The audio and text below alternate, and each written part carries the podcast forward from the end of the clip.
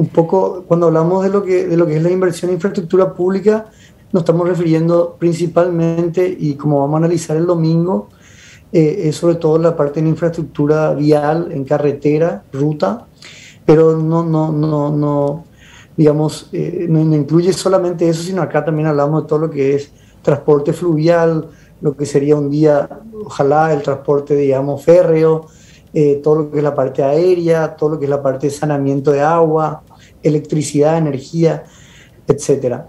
Pero bueno, concentrarnos en la parte vial, eh, viste, Gladys, nosotros cuando hablamos, bueno, claramente cuando el gobierno gasta eso, en cierta manera, realiza un gasto público, ya, ya mueve la economía, ¿no es cierto? Un gasto público ya sea porque transfiere dinero, una transferencia social, por ejemplo, ¿no? Como el caso de Putibó o algo así, o cuando cuando el gobierno, por ejemplo, gasta realizando obras de infraestructura.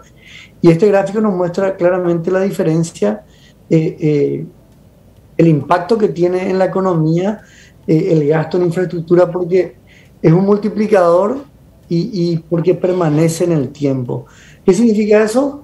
Y básicamente que, cuando uno, cuando el gobierno, digamos, realiza una ruta o construye, digamos, una carretera, no solamente ya es un efecto multiplicador por el trabajo y lo que genera en ese momento las empresas constructoras, los obreros eh, eh, y todo lo que se va generando en ese momento directo al trabajo, sino perdura en el tiempo, significa que justamente eh, esas zonas que han sido conectadas al punto A con el punto B terminan desarrollándose. ¿Por qué? Porque el punto A puede ser accesible por el punto B y del punto B al resto del país, por ejemplo, ¿no? Entonces, esa multiplicación, digamos, hace que en general, podemos decir, un pueblo o, un valle, digamos, que no, se encontraba conectado, tenía caminos pésimos, el momento que, que, cuenta con, una, con un camino decente, una carretera, claramente eso desarrolla el lugar. ¿Por qué? Porque eh, genera muchísimo crecimiento, ya que las personas pueden trasladar su producto de manera más cómoda, de manera más eficiente, eh, te, permite una mayor organización y eficacia, digamos, en todo lo que es el gasto logístico. Alfredo. Por lo tanto, sí. Yo no puedo creer que me trajiste un gráfico en inglés. ¿Vos te das cuenta de lo que vos estás haciendo conmigo y con nuestra audiencia? bueno, eh, vamos, a, vamos a parar ahí mismo la pelota. Primero, contanos. Contanos qué dice estos indicadores aquí eh, en cada parte de las columnas.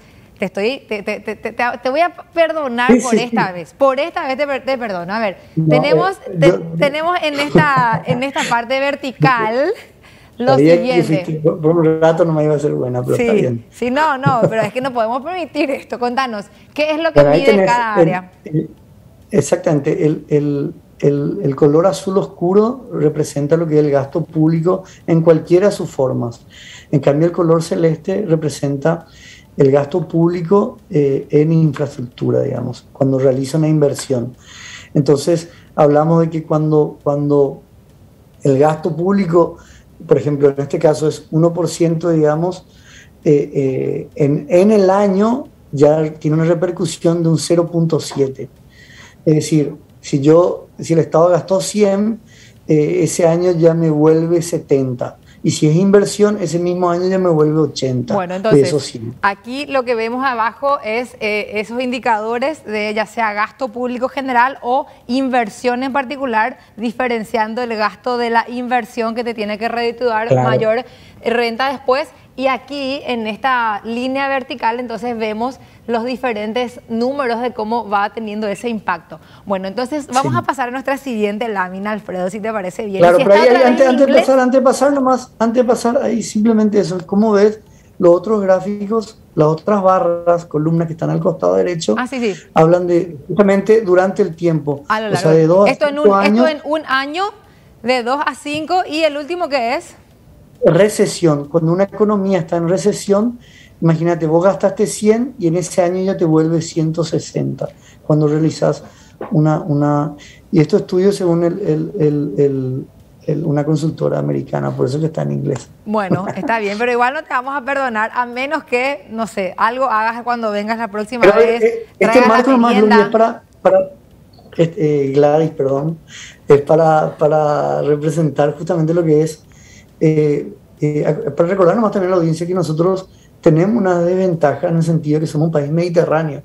El, generalmente los estudios hablan de que eh, los países mediterráneos cuentan en general con un 60% menos de comercio o de facilidad y los costos de logística para los países mediterráneos que no tienen acceso al mar es un 50% más.